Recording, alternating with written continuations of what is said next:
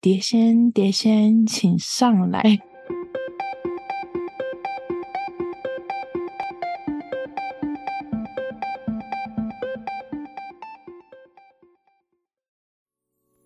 Hello，我是嘎嘎， Hello，我是米江，宇宙妞妞报。我是这集的宇宙播报员嘎嘎。我刚刚会顿是因为你说这一集会有点沉闷，然后我就找了一个跟自己主题有关的笑话，然后我就不小心看着看着就笑出来。 等结束之后再说吧。可以，可以，哎、但是就在开始之前，我先纠错一下，嗯，妞妞报的十五集，我一直以为关于我和鬼成为家人这件事的这部电影有鸡出现，就其实没有。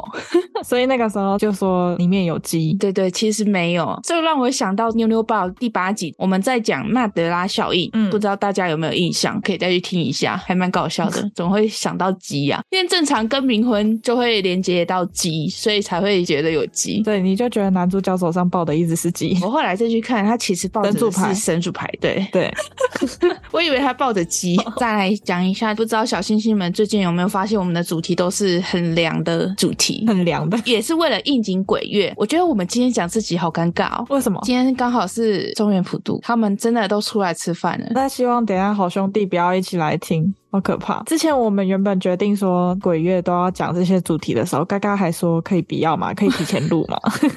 因为就是在剪的时候会有点害怕，因为我今天要讲的是怎么跟阿飘沟通的主题，哦所以我才说今天录这集有点尴尬，很可怕、欸。通灵以外的是吧？媒介其实我觉得都可以叫通灵诶、替你通灵的不是人，你说用人来通灵的话，那就是鸡桶了吧？或者是灵媒吗？什么的？灵媒她也是透过媒介去跟阿飘来沟通的啊、他们有时候不是也会被附上 身，有吗？嗯灵媒我的感觉都是在玩水晶球的那种感觉。又是巫婆。 那今天讲这个主题，我还是要先澄清一下，我不是想跟你们沟通，我只是想了解一下怎么沟通而已哦。你们不要来、你这个是在跟小星星讲，还是在跟好兄 弟讲？和兄弟， 我怕 爆，就是可能我到时候在剪的时候录到一些他们回我的话怎么办？ 先澄清一下，我怕。好我们今天讲的都是主动式，但是还有一种就是比较被动式的，就是托梦。这个我们今天就不讲，哦因为这个就是可遇不可求，没办法主动被托梦。嗯我这边能想到的几种方法就是观落音、碟仙、嗯笔仙、各种仙。嗯，各种选。都是可以跟阿飘沟通的几种方式。嗯但其实我一直没有很了解他们到底是怎么操作，我只知道就是需要一些媒介。嗯，但你还有听过其他的方法吗？你是说不是通过人，就是通过东西嘛？你嗯透过人的你也可以说啊，但是我们之前透过人的有什么方法？就是你像我们刚刚说的鸡桶啊、灵媒什么的，哦，鸡桶我等一下也会讲到。透过的东西啊，好像就是你刚刚说的那些，好像想不到其他的。还是小星星有想到可以跟我们讲。你说透过人的话，我也就灵媒这个，还有其他的吗？应该也没有了吧。嗯那我们先来了解一下观落阴是什么。嗯它也是巫术的一种，嗯并非是正统道教的道术。嗯我一直以为是诶、因为都是很多宫庙他们都会。对啊，对啊，对啊，有对这啊种仪式，而且它也跟你之前讲到的那种灵视能力有点像。广义一点，它就是通灵的法术。它是暂时的把你的灵视能力打开。你先听我说好了，因为我觉得有点像，但又不是。嗯那它也可以称为关灵术、灵将。或者是关山姑，叫关山姑是因为据说关洛英是由灵水夫人、灵九娘、李三娘这三位女神带领信徒的灵魂到地府旅游，嗯所以她才会叫关山姑。嗯，那简而言之呢，它就是我们生人跟随着施法者的施法，让我们的魂魄到阴曹地府到此一游的术法。嗯，而且很多宗教甚至会举行观落阴旅行团、 地府旅行一日游这样子，但我真的觉得很扯。而且我前几天做这个主题之前，我就滑抖音滑一滑，我就看到一个直播，嗯他那个直播真的是让我叹为观止。他就是在卖这个旅行团吗？你就看到就是好几排的人坐在那，用红色的布蒙着眼，全部就是坐在那里，就这样直播，嗯好傻眼，好可怕。我不懂为什么会有人想看这种直播啦，但是我我的个人是觉得很不舒服，我就马上就划走了。你相信吗？我不相信，我后面会讲到我不相信的原因，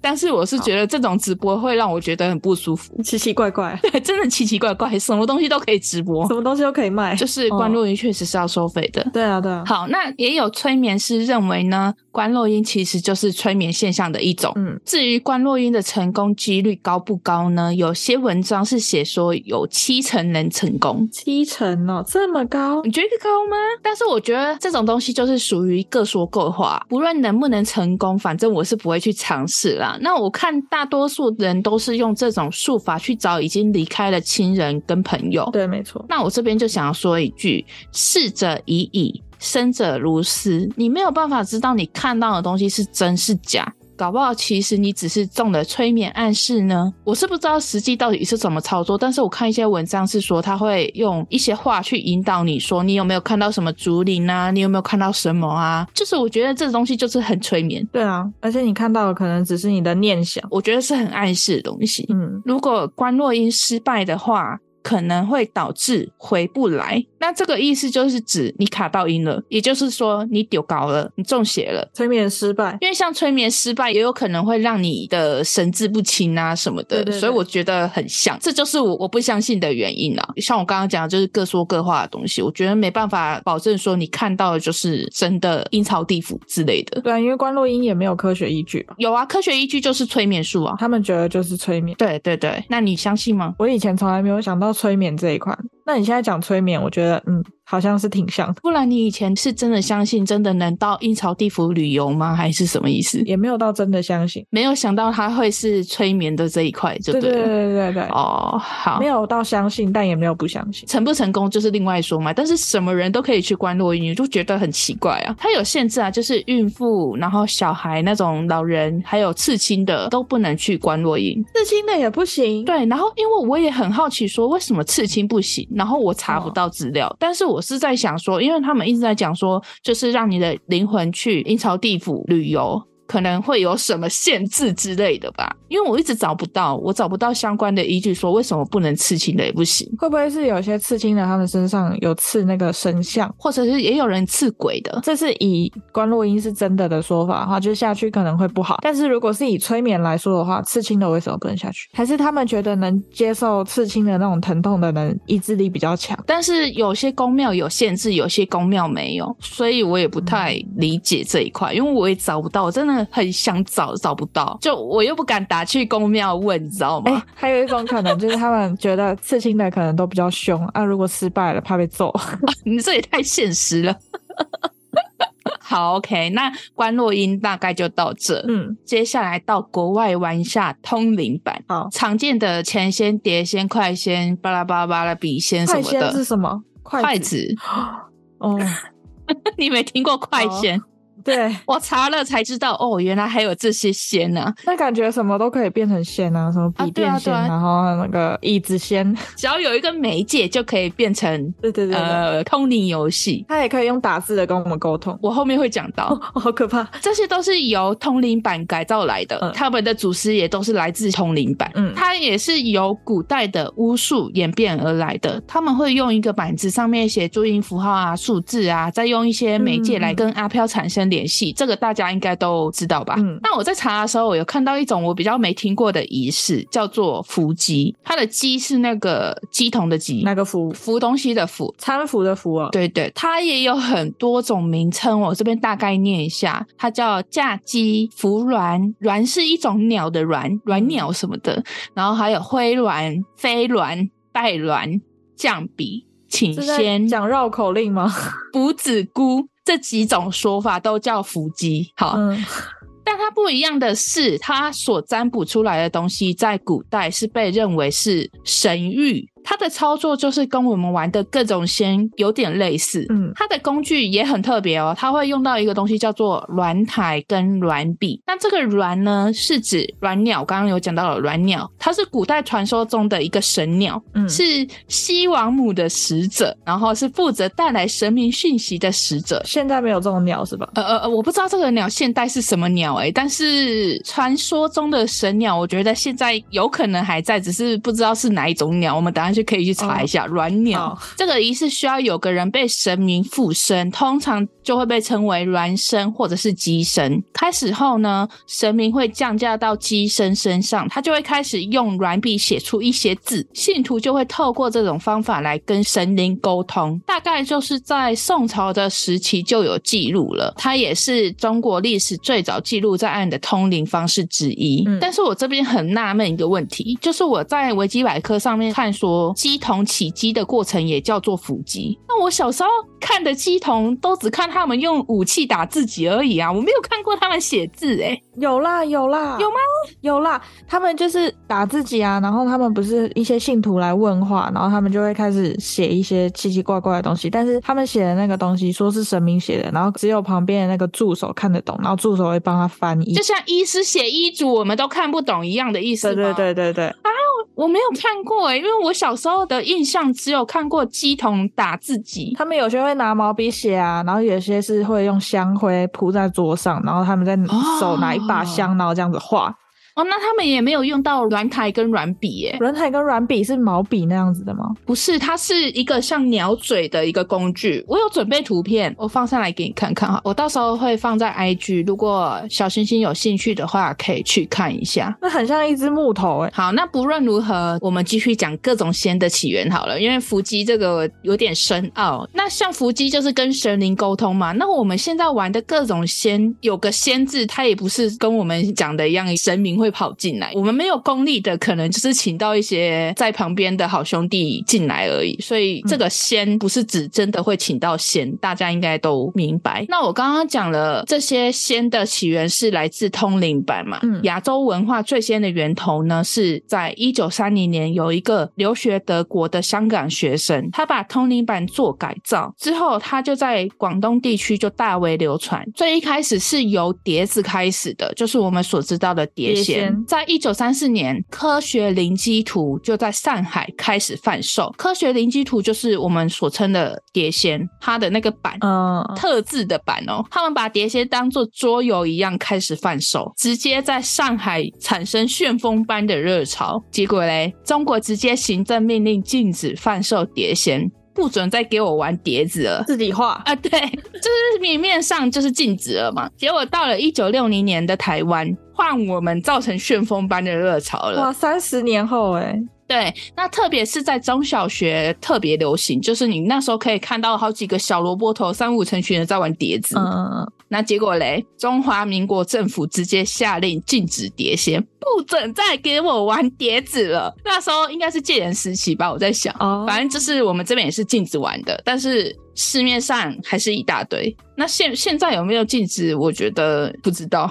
因为大家还是都在玩啊，就算没有那些东西，还是可以自己制作。但是我有上网去查，还是有人在卖耶，所以我也不太理解。真的哦、现在还有人在卖。，对，但是就是不是我们刚刚说的那个科学零基图了，就不是了。不是最原版的哦、就是很多啊，琳琅满目的。我这边就是大概介绍到底有哪些仙，搞不懂为什么会分这么多。前仙、碟仙、笔仙、快仙，快仙你没听过吗？对，快仙我是有听过，快钱也就是抓着像筷子，然后这样跑。有点类似。其实还有杯子啊，就这样扣的，反正什么都可以成仙了我。觉得杯子就有点像嗯碟仙了、欸。碟仙，对啊，对啊，嗯对嗯啊，那各种餐具都可以成为仙。 你要刀仙、汤匙仙，然后叉子仙， 那不太好移动。可以啊，这样抓着，好，那结果我这边还有听到一个东西叫做手仙，就是不用媒介，用自己的手。对，啊，那这样有点寄生兽的感觉、欸寄生兽是什么？就是你之前什么各种碟仙什么，你是通过媒介，然后你的手指放在上面，嗯但是它现在是要直接附到你的手上，然后呢抓着你的手这样跑，那不是很像寄生兽？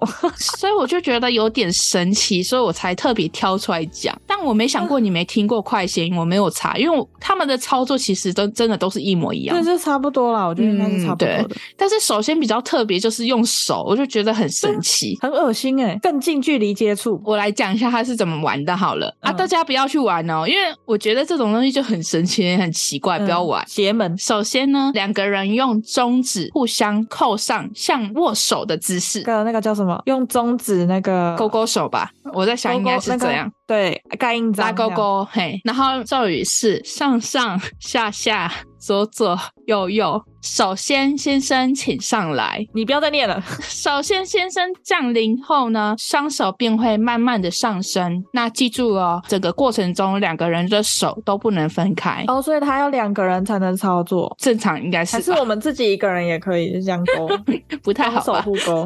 我也不懂哎、但是他是说两个人，说明不同的答案代表哪个方向，就可能你要回说是是往这边，否是往这边，接着你就会发现你的手自己在往正确的答案方向移动，他是这样回答的。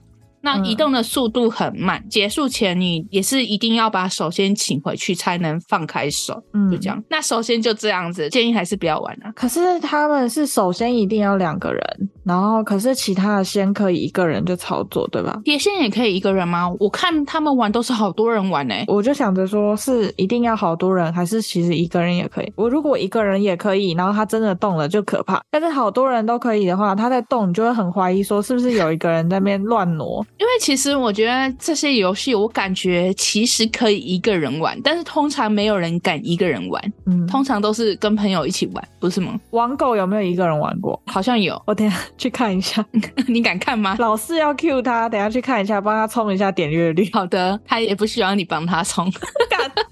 那还有一个叫做请台仙啊，就是你要先准备一张八仙桌，然后还要八仙是桌是什么啊？我有那个图，八仙桌是八角吗？八仙桌就是有点古代客栈的桌子的感觉。哦，就这么简单。对，这个桌子就叫八仙桌，这是四面各一张凳子嘛，然后还要准备两本相同高度的书，还有一个饭碗，里面还要有半碗水，一共要有嗯四个人才能请先，就是四个位置要坐满。开始呢，你会先把书放在桌子的两个对角下面各一本，方便桌子摇晃。那四个人各坐一面之后呢，把手心朝上放在桌子的边缘，半碗水就放在桌子的中间，开始念口号， 又要来了。台仙，台仙，我们有事相求，请上来吧。如果上来的话，晃晃桌子；那如果台仙真的上来的话，桌子就会开始左右摇晃。那如果没有的话，就是持续念刚刚那个口号。嗯，然后请上来之后呢，你问问题的话，台仙他就会摇动桌角敲击地上，回复你的问题。就是敲几下是什么？你要这样对讲。对对对是吧对。对对。嗯嗯结束游戏的话，就是要尊重的请他起离这样子，嗯嗯。请台仙的玩法。那还有剑仙，你有听过吗？啊，镜子是吧？但是敬仙，我们前面几集都有讲过，但是它这样的就有点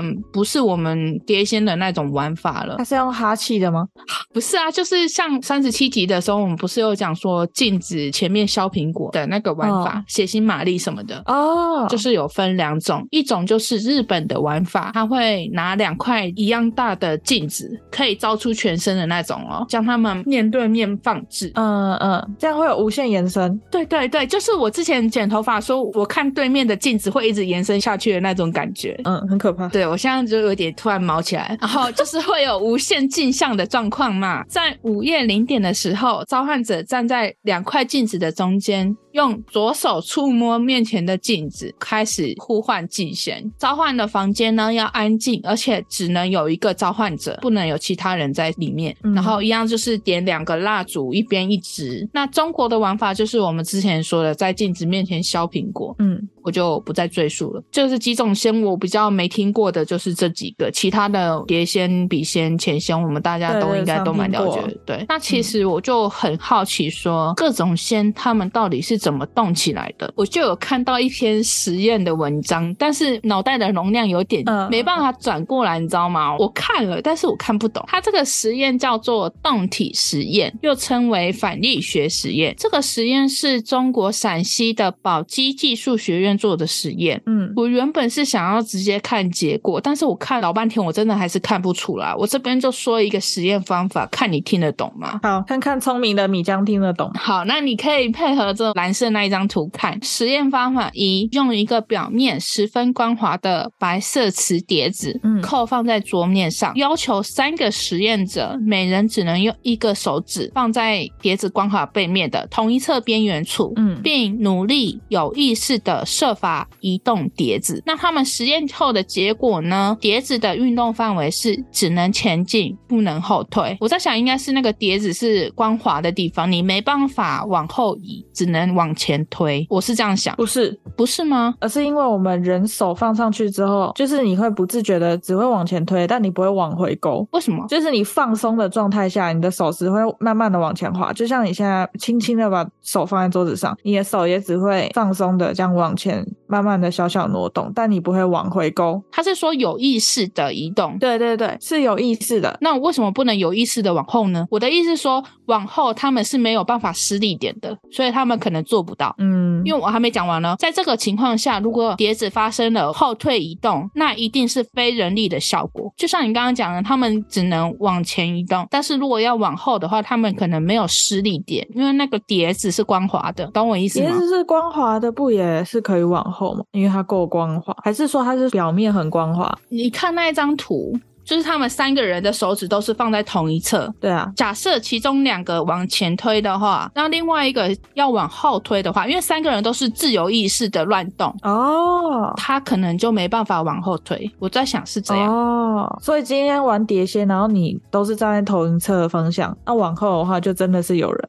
有那如有果仙，假设，那如果假设三个人都往后撸呢？那得三个人都往后撸啊。但是你在玩碟仙的时候，你不会想着我们三个人一起往后撸吧？他的意思是说，人为不可能移动的方向就是往后撸的方向，嗯，所以证明是有非人力的效果。我也你不说懂，如果往后的话，哎、对但是通常玩碟仙应该不会站在同一个方向。我这么想也是，因为它还有很多个实验方法啦。如果大家有兴趣的话，我再附上链接。但是我觉得我看了头好痛啊，因为我真的是看不懂很多方法。那反正我看不懂，但没关系。这个实验还是证明了点仙还是能用科学角度去解释的，无论我们懂不懂。好啦，其实玩碟仙就是比谁的力气大。你在那边角逐，到时候破掉，破掉更惨。 完了完了，要被诅咒了。好，那其实还有一些说法是说呢，碟仙会动是因为二头肌产生微小的肌肉讯号。嗯这种自然反应叫做异响，通常发生人们在没有意识的情况下，就是有的时候可能发呆，就手就会抖一下的那种对啊，感放觉松放松。对对对，对对。后来，哈佛大学的心理学家丹尼尔·维格纳，他进行了一项实验研究。他在实验的前五分钟呢，要求其中一组的受试者不要在脑中想象白熊，然后另外一组则是持续的想着白熊。那剩下来的五分钟呢，让这两组人员进行自由的联想。过程中，只要有人想起白熊，就必须按铃。就发现，不要想起白熊的那组人员呢，想起白熊的次数远高于想白熊的那一组，就是叫你不要想。你就还是会不由自主的想到。嗯，那这个实验证明呢，如果我们刻意的不去想某些事物，反而更容易念念不忘。这是不是就是所谓的得不到的永远都在骚动？就是 你越得不到就越想要的那种感觉。那这个实验呢，也被称为白熊效应。那为了证明白熊效应不只发生在意识，还会连带影响我们的动作。科学家进一步做了一个实验，这次的受试者呢被要求抓住尼龙细绳和一个有两克重物做的小摆钟，嗯那他们被要求维持摆锤不动，以及摆锤不能发生水平位移两种不同的任务指令。结果显示，如果强制要求受试者不能让摆锤往某个方向移动，反而会形成反效果。就是它反而会那样移动。，对，让摆锤摆动的幅度会更大。嗯即使大脑反复告诉他自己不可以这么做，但身体却不自觉地动了起来。那么我们玩各种仙的时候呢，我们可能会一直想说放松，千万不能动，要让碟子自己动起来。但越去想。就越有可能让自己的身体动起来，然后再加上我们前面的白熊效应的影响，非常有可能不自觉的就开始移动碟子。这是科学角度。你说到有坠饰的那个摆锤，我想到一个很有名，然后说很准的实验。啊你说头发，然后吊着戒指啊或什么，然后测你有生几个小孩的吗？就是你的生的小孩是男的女的这样。嗯嗯嗯，然后你会生啊，几个他小们孩？不一定要。头发，其实你就是有坠饰的项链就可以，好像我听到的是一定要头发，一定要头发。嗯哦，我没有，我听到的是你只要是有坠饰的项链就可以，就是任何材质的绳都可以，没差。就是前后摆还有左右摆，就是相对对对的对你是生男还是生女？生男。生女，然后如果停止的话，就表示你已经没有那一台，就是前面几台那你知道吗？就是其实我们两个玩都不准嘛，但是我我后来有跟一个同事，他已经生了一个女儿，嗯，然后我们就有玩它，然后他当时身上确实是有怀着的，他那时候怀着的是男生，然后我们就嗯玩，就他第一个摇的真的是女生的百度，但是那个时候你们已经知道性别了吗？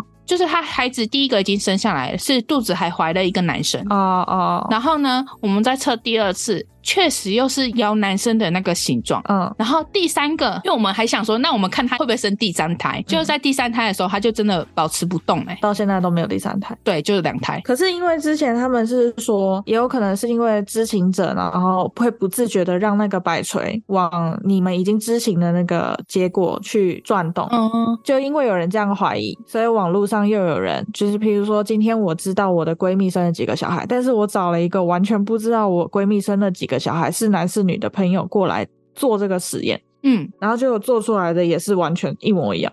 对啊，所以真的挺准的哈，哎、这个是准的，这个很可怕。我想到我之前有帮我妹测试过，准吗？准。大家不知道有没有玩过？我觉得还蛮好玩的哎、哎、可以玩一下、诶我之前有测过我自己，但我现在忘了测试结果了。之后有机会再我们过两天我们拍一下我们在测试的那个，然后我们发上去分享给大家可看是看。那个没有依据啊，现在都还没有小孩就没有依据、 所啊。以就是因为没有小孩，然后我们就测测看，然后我们未来再回来看这个，然后看准不 准，搞笑，然后也分享给小星星做见证。搞笑。那我补充一下，那个刚刚前面你不是有讲软鸟吗？嗯，软鸟是类似现在一种叫做红腹锦鸡的鸡，它其实是鸡，好哦，鸡来着的。 对，是鸡来着。我们刚刚看完了科学的角度，有没有恢复一点理性，不害怕了？反正我是没有。但是我们刚刚还提到了嘛，那个测小孩的很准， 又突然不能回到科学。又突然没有理性了。对， 我们刚刚讲的都是有点民俗的玩法、民俗的游戏方式。那最后还有一种方式是叫做 EVP 的电子设备。哦，我知道那个，它的原名叫做超自然电子意象，嗯利用现代的电子设备、噪音啊，还有一些电子音，阿飘就会借由这些声音或者是影像杂讯来向我们传递消息。就像你刚刚讲的，可能用电子设备当媒介，我觉得就是这个东西。嗯嗯嗯，那我们只需要把这个音档去掉噪音之后呢，强化讯号来分析我们录到的 EVP，来确认说是不是阿飘留给我们的讯息。嗯，这个玩法有点难说诶、因为像他们那种 EVP 啊，我不知道实际是怎么操作，但是我有看一些人家玩，他们就是有点像那种各个广播的声音全部杂讯在一起的感觉。他们只是把那些杂讯声波放大。因为它是用很多的讯息汇整在这个 EVP 嘛，那搞不好其实人家只是可能电话聊天或者是影像聊天，就是收录了一些哎、话有语，可能。然后就刚有可好能你会觉得，哎、他是不是在对我说什么？那其实没有， 啊 我想 到 Lucy 那部电影，她的能力增强了之后，她不就是看得到每个人电话的那些声波的那嗯个嗯电磁波啊什么的嗯那个线，她还可以这样拨开，然后寻找，然后偷听。就大家不要想太多啦，有可能真的只是杂讯而已。人家就刚好在电话里面骂了一句脏话，就被你那个收到。哎、但是我们看一些鬼片啊，确实很嗯多阿飘都喜欢用电子产品来传达讯息耶。嗯前几天看了《恶鬼》韩剧，那他也嗯很喜欢用人家讲电话讲一讲，然后阿飘就突然穿插人家的电话，叫他开门。嗯、 好可怕。恶鬼不可怕，你可以去看，我觉得蛮好看的。恶鬼也是一个小星星推荐给我们的，他特地从那个 IG 然后私讯诶说他有去听我们追剧的那一集，然后他就嗯推荐我们看恶鬼。哎、那你没有跟我讲哎、 我那个时候有叫你去详看一下我跟那些小星星聊天的哦内容、，我没。看到，sorry。哦，嗯，没 事，但是嘎嘎看咯，小星星嘎嘎看了。哎、我忘记我是什么原因去看的啊、哦，我好像听什么 podcast 别人的 podcast 讲说他在看嗯《恶鬼》我想说，哎、恶鬼》耶，我最近剧荒，我就去看了， 对对对，好看呢、各位。那个小星星也说好看，然后他也跟我讲说，不可怕，米江可以 看。对，不可怕，你可以去 看。谢谢小星星的贴心。而且我还发现它，它是在哪里啊？它是在 Disney Plus 上。嗯嗯，对对对，对对啊，对就不好意思，我是嗯看盗版的，sorry， 好，嘘嘘，不要讲，哎，你啊，因为我没有迪士尼的那个会员。你这样不行，你这样会被公干。我原本想买，但是周遭朋友都说买了不划算。但我说实在，之前买过 Disney Plus，然后我就觉得里面能让我看的剧真的很少。嗯，所以，对 嗯，，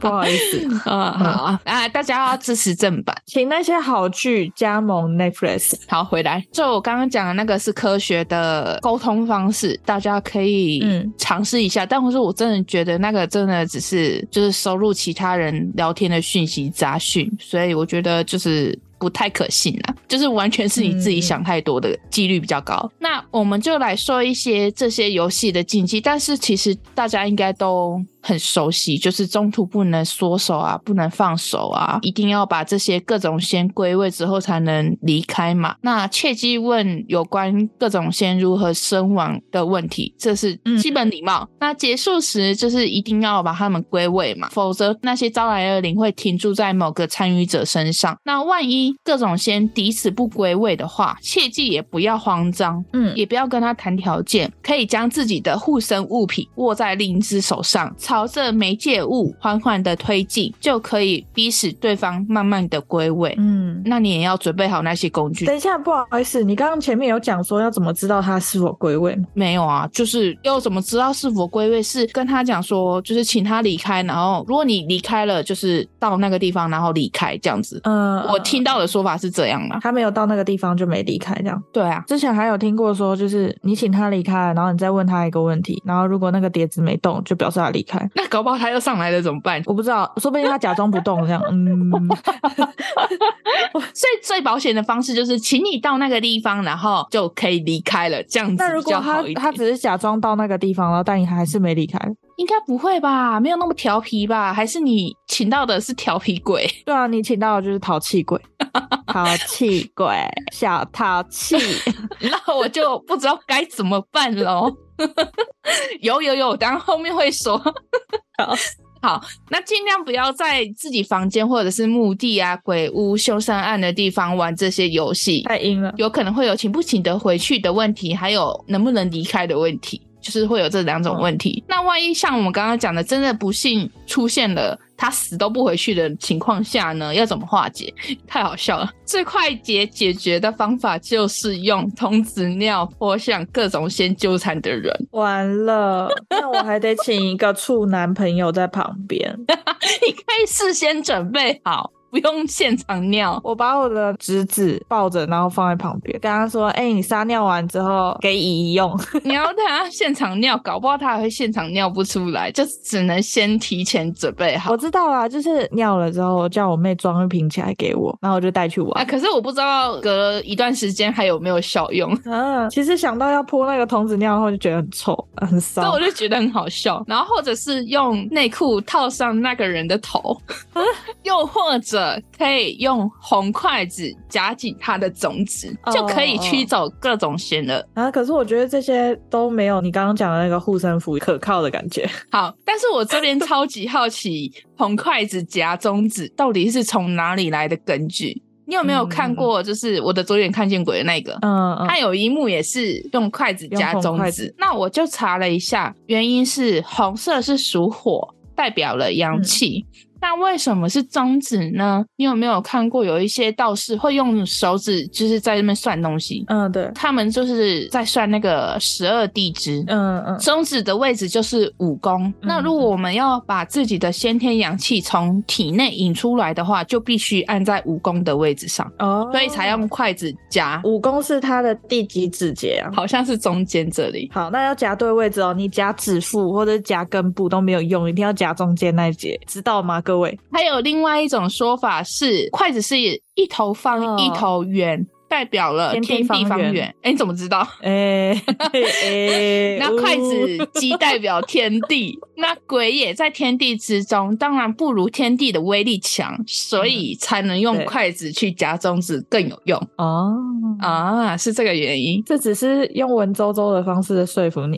啊。电影拍出来，我觉得还是多少有一点根据的吧。好啦，就像我妈讲的啦，就是台上在演，台下就有戏。啊，对哦，就是我还是要说一下，就是这些都是民俗说法，不可考，也没有一个依据。那如果你真的这么不信的话，就请到庙里解决啦，不要泼尿好不好？太脏了，真的有点可怕。 但是她可能会害怕，我会不会到庙之前就挂了？我都大半夜玩，然后庙隔天才开放，不能去庙里面哦，庙晚上都关起来了，不能进去哦。有些会关起来。土地公晚上还是亮亮的、啊，你知道土地公庙，我晚上也不敢去，为什么？不知道就觉得好像怪怪的。 晚上我反而会觉得土地公庙让我有一丝保护的感觉，虽然我不知道它到底有没有存在，之前怎么好像说土地公其实是阴神？这我就不知道哎、但是就是你不要去拜他，你待在他的地盘范围内，我觉得好像还是可以的。我自己是这样想啦，嗯，多多少少还是有一些防护的作用吧。但是就是晚上还是不要去拜庙比较好。嗯，能救急用，现在附近的土地公先求心安呐、那最好还是不要玩啦、因为大家都知道请神容易送神难，神都如此的，阿飘可想而知。嗯所以尽量还是不要去碰这些禁忌的游戏啊。对啊，不要不要随便玩，各位。我觉得我们的节目好会劝诫人哦。真的，真的不笑要死随便玩。我忘记是哪一集，我不是也有分享过我那个国小学姐带我玩。嗯，哦，我那个时候超怕、欸，结束之后我就想说，干会不会有什么影响？可是你们有把他请回去吗？他那个时候是当然是做了请回去的动作啊，然后请回去，然后我也不知道是不是真的有回去，因为他他就只是说哦，请你回去，然后就这样子，然后结束，然后我们就开始把纸撕了，碎碎的烧掉我们也没有烧掉，就是丢掉。哦，小孩子不能玩火、哦，你可以到庙里丢掉，丢到他的那个 他没有他烧没有金这样炉做好哦那、。他就把它撕的稀碎，他说要碎到那些字都看看不到出来。我是不敢碰这些竞技的游戏啦，就大家自己评估一下。那我今天就跟鬼沟通的方式提供给大家。 我们提供了，但没有叫你做好不好？ 对对对对对，这网络上都可以查得到啊，只是帮你总结了，不要去做。对，然后他们就想说，告什么东西呀、听完了一大堆详解方法，然后就叫我们不要去做。 哎，还是你们听完会想去做吗？我自己听完是更不想哎、就是有这种人，你知道吗？好，哦因为叫他不要，对对对对，就是刚刚那个啊、白熊效应白熊就要一直提醒自己，不能去想，不能去想白熊，不能去想白熊，不能去想白熊，然后白熊就一直冒出来。啊，你们这些人真的是得不到了，他越说不想能去要。做，不能去做，好好好奇哦。嗯，好奇心真的会杀死一只猫哦。你要听一下我前面， 笑话吗？对，虽然我不知道你会不会笑， 好，那你说，他这个笑话是碟仙。他说有一天有三个同学在教室偷玩碟仙，其中第一个男同学就问碟仙说：“碟仙，碟仙，请问我现在几岁？”碟仙就先转了转，然后转到一，再转到八。嘿，那男同学就说：“哦，十八哎，哇，好准哦。”第二个女同学也问了碟仙一个问题，就说：“碟仙，碟仙，请问我的内裤穿什么颜色？”碟仙转了转，就转到红，再转到色。然后呢，女同学就说：“哇，好准，真的好准。”然后第三个男生也问了一个问题，这时候碟仙就开始很快速的一直转，一直转，一直转，一直转，一直转。然后那女同学就很害怕，叫了出来，然后就大叫啊！然后老师听到就急忙赶过来看，然后就说：“你们在干嘛？”同学说：“我我们我们我们在玩碟仙。”老师说：“碟仙很危险哎、你们还敢玩？现在他为什么转那么快？”然后第三个男同学就说：“我我好问像了听他一个过问题，他就开始一直转，一直转啊！ 我好像你猜听过。哦，真的哦、他说你能转多 快？对，老师就说你到底问了什么问题？第三个同学说：哦，我问了他，你到底可以转多快？。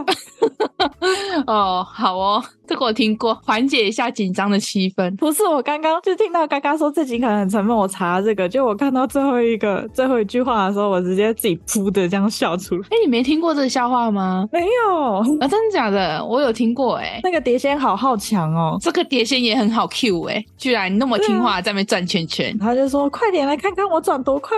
是个善良的阿飘”。嗯，真的那你还有什么要补充吗？没有喽。那我们今天就分享到这喽。最后感谢小星星们收听到这里，希望小星星们到各大平台不各大平台帮我们一二三四五星评论哦，然后让小宇宙有更多的星星。各大盆台喷台。OK，我们有香港腔是很正常的。 哦，这是香港腔吗？哦，不知 道。盆台， 我不知道。平呃，同时我们有， 害我刚刚差点讲平 时。同时，同时，同时我们有很多 podcast 精华影片都在小宇宙的 YouTube，也别忘了追踪、按赞小宇宙的 IG 及肥布哦。有小故事可以分享给我们的，欢迎投稿哦！欢迎，欢迎，欢迎，欢迎！嘿嘿嘿，欢迎来来来，我是嘎嘎，拜喽，我是米江，拜哦哟，拜拜。碟仙，碟仙，请归位。